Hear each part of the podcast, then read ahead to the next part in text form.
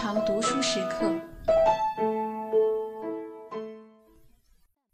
它好玩的很，老是有故事讲的。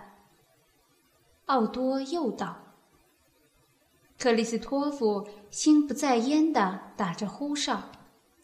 奥多可更进一步，他又那么聪明，那么漂亮。”克里斯托夫耸耸肩，仿佛说：“这家伙跟我有什么相干？”奥多因为斗不出话来，还想往下说。克里斯托夫却是很不客气的把他岔开了，指着远远的一个目标，提议奔过去。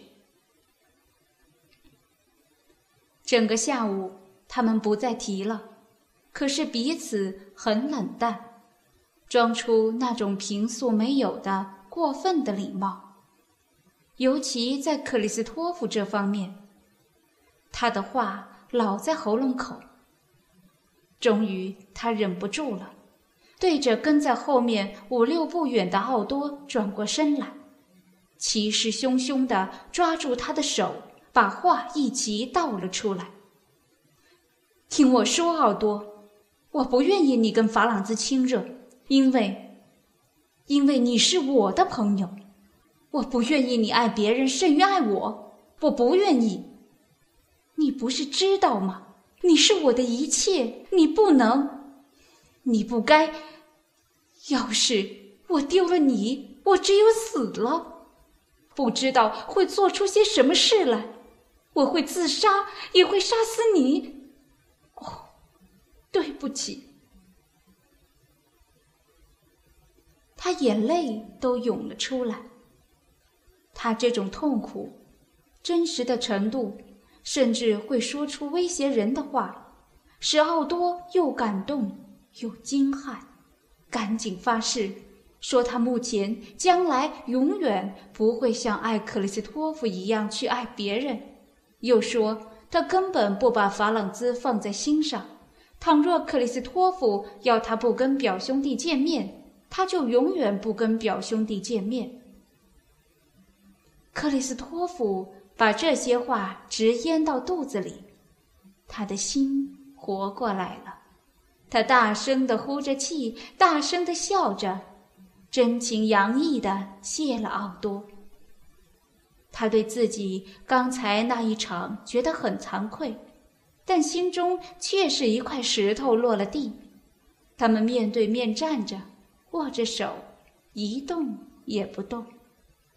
两人都非常的快乐，非常的久。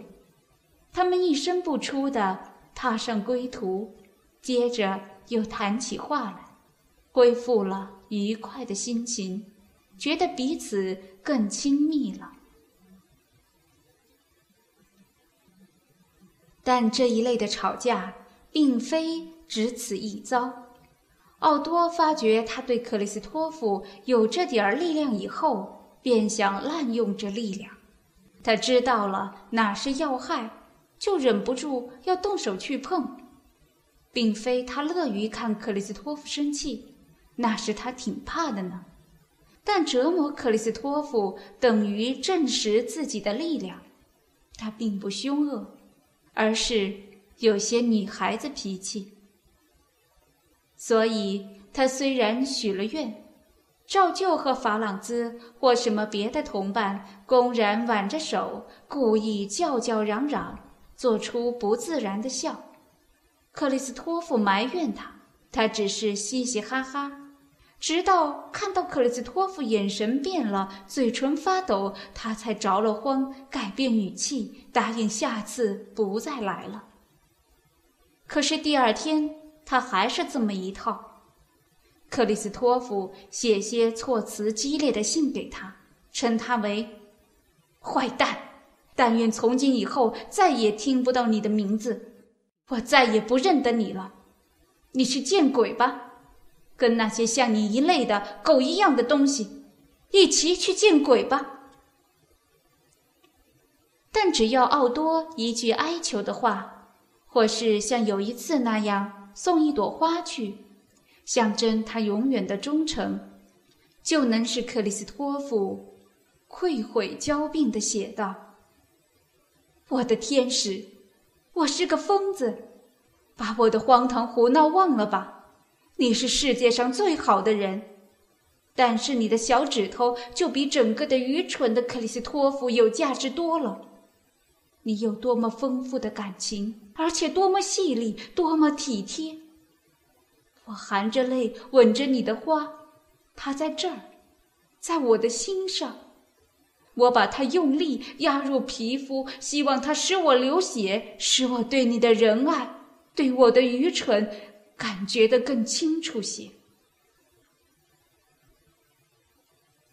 可是，他们慢慢的互相厌倦了。有人说，小小的口角足以维持友谊，其实是错误的。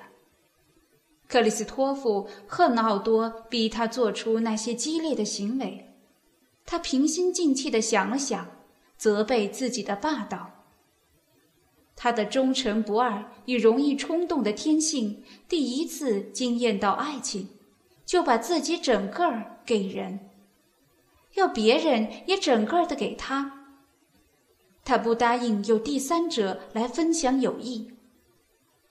自己早就预备为朋友牺牲一切，所以要朋友为他牺牲一切，不但是名正言顺，而且是必须的。可是他开始觉得，这个世界不是为配合他这种顽强的性格造就的，他所要求的是不可能得到的。于是他勉强压制自己，很严厉的责备自己。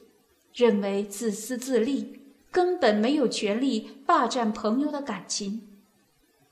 他很真诚地做了番克己功夫，想让朋友完全自由，虽然那是他极大的牺牲。他甚至为了折辱自己，还劝奥多别冷淡了法朗兹。他硬要自己相信，他很高兴奥多跟别的同伴来往。也希望奥多和旁人在一起觉得愉快。可是心中雪亮的奥多故意听从了他的劝告的时候，他又禁不住沉下脸来，而突然之间脾气又发作了。充其量，他只能原谅奥多更喜欢别的朋友，但他绝对不能容忍说谎。奥多既非不老实。也不是假仁假义，只是天生的不容易说真话，好像口。